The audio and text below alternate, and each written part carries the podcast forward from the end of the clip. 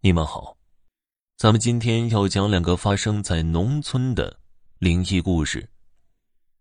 这第一个发生在河北石家庄小县城的一个村子，四面环山，小山村基本被太行山脉包围着，全村不过百人。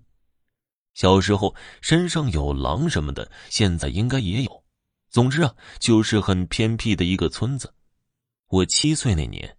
应该是两千年的时候，一个暑假，应该就是七月底的某一天，我在姥爷那里午睡，被几个小表哥叫去水边玩就是那种很浅的小河，当时水也就过了脚脖子，一共是去了五个人，我最小，最大的十岁。河边大概十米不到的地方有一个水坑。深度也就两米左右，一般都是夏天抽水浇地用的，大小也就半个篮球场那么大吧。那天天气非常热，一点风都没有。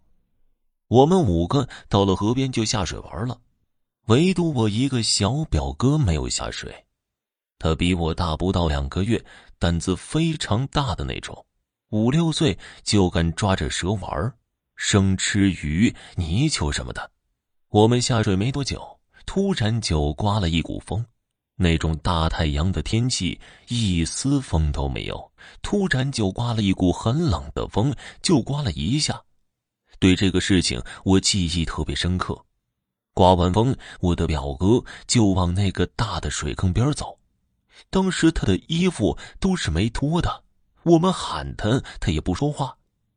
记得当时最大的那个表哥还拉了他一把，他头都不回的把手给甩开了，直接走到大水坑里淹死了。当时小，不知道这人就没了，以为后门闹着玩呢，特别邪乎的风。大点的孩子当时知道人肯定是死了，不让我们说。下午回去后，在父母的追问下才说出来。那个时候天就已经晚了，村里的叔叔舅舅们下水把人给捞了上来，整个人发肿都泡白了，原因是肺部进水炸掉了。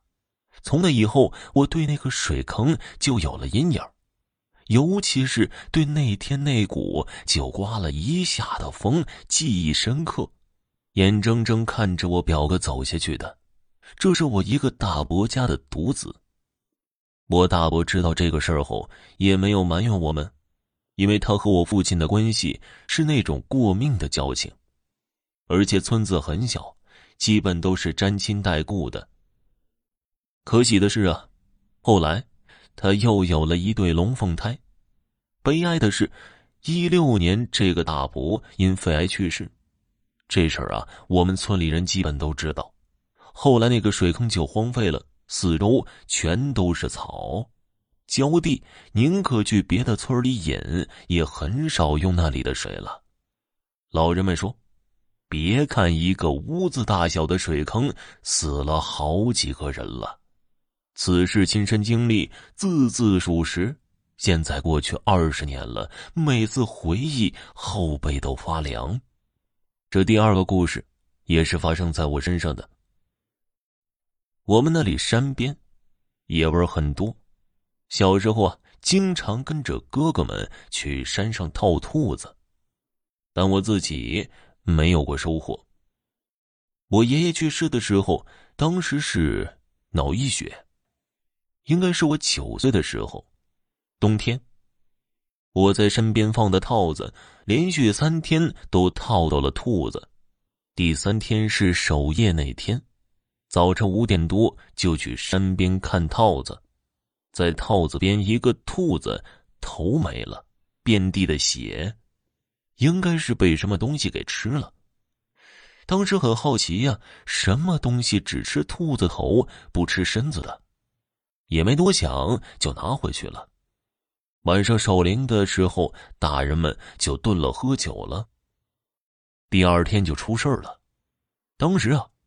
是把我奶奶的棺材给挖出来放村口一夜，第二天和爷爷一起下葬。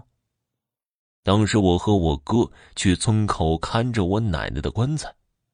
村里啊，一到晚上八点，基本就是黑洞洞一片，而且我们那里树多草多，风一吹簌簌的响。不过也没多害怕。村里的习俗是，下葬前一晚，每家门口都要撒一些洋灰。第二天下葬回来后，我一个婶婶在屋子里就开始胡言乱语，是那种很诡异的话，一句也听不清，就是支支吾吾的在那里喊。大人把小孩都赶出去了。后来听说的是什么冷，什么纸钱什么的。折腾了一个小时左右，当时都准备往医院送了。村里来了个奶奶，平时啊就给我们小孩弄长生锁什么的，也懂点医术。反正小时候他给我打过针，拿着铜钱在我婶子的头上放着，然后说了句：“走都走了，还回来吓唬孩子们干啥呀？”然后我那个婶子突然就恢复正常了。问他刚才发生的事情，他一点都不知道。事情没有完呢，听我哥说，我奶奶的棺材角落一直在流血。村民开了棺，在我奶奶棺材里发现了一个兔子头，还滴着血。村民都被吓得不轻。后来下葬了，就再没出过事儿了。听众朋友，本集播讲完毕，感谢您的收听。